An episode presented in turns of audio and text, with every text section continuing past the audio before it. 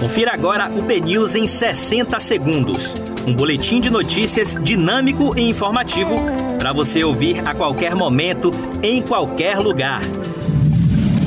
Olá, muito bom dia para você. Hoje é terça-feira, 26 de janeiro de 2021. Eu sou Diego Vieira e você fica por dentro agora dos destaques do BNews 60 segundos. Bruno Reis tem o sexto maior salário entre prefeitos de capitais do Brasil. Governador Rui Costa critica argumentos da Anvisa para não analisar vacina Sputnik. Embaixador chinês comunica a liberação de doses da Coronavac para o Brasil. Funcionária da Prefeitura de Alagoinhas, na Bahia, é exonerada após suposto desvio de vacinas. Caixão com risco biológico para a Covid-19 é encontrado por moradores em estrada no interior da Bahia.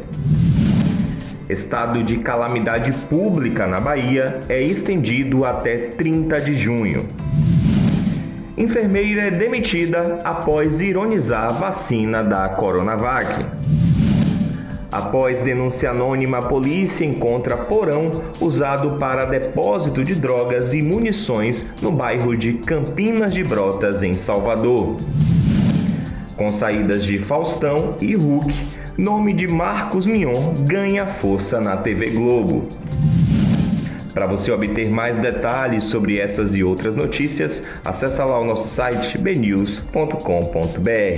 Até mais!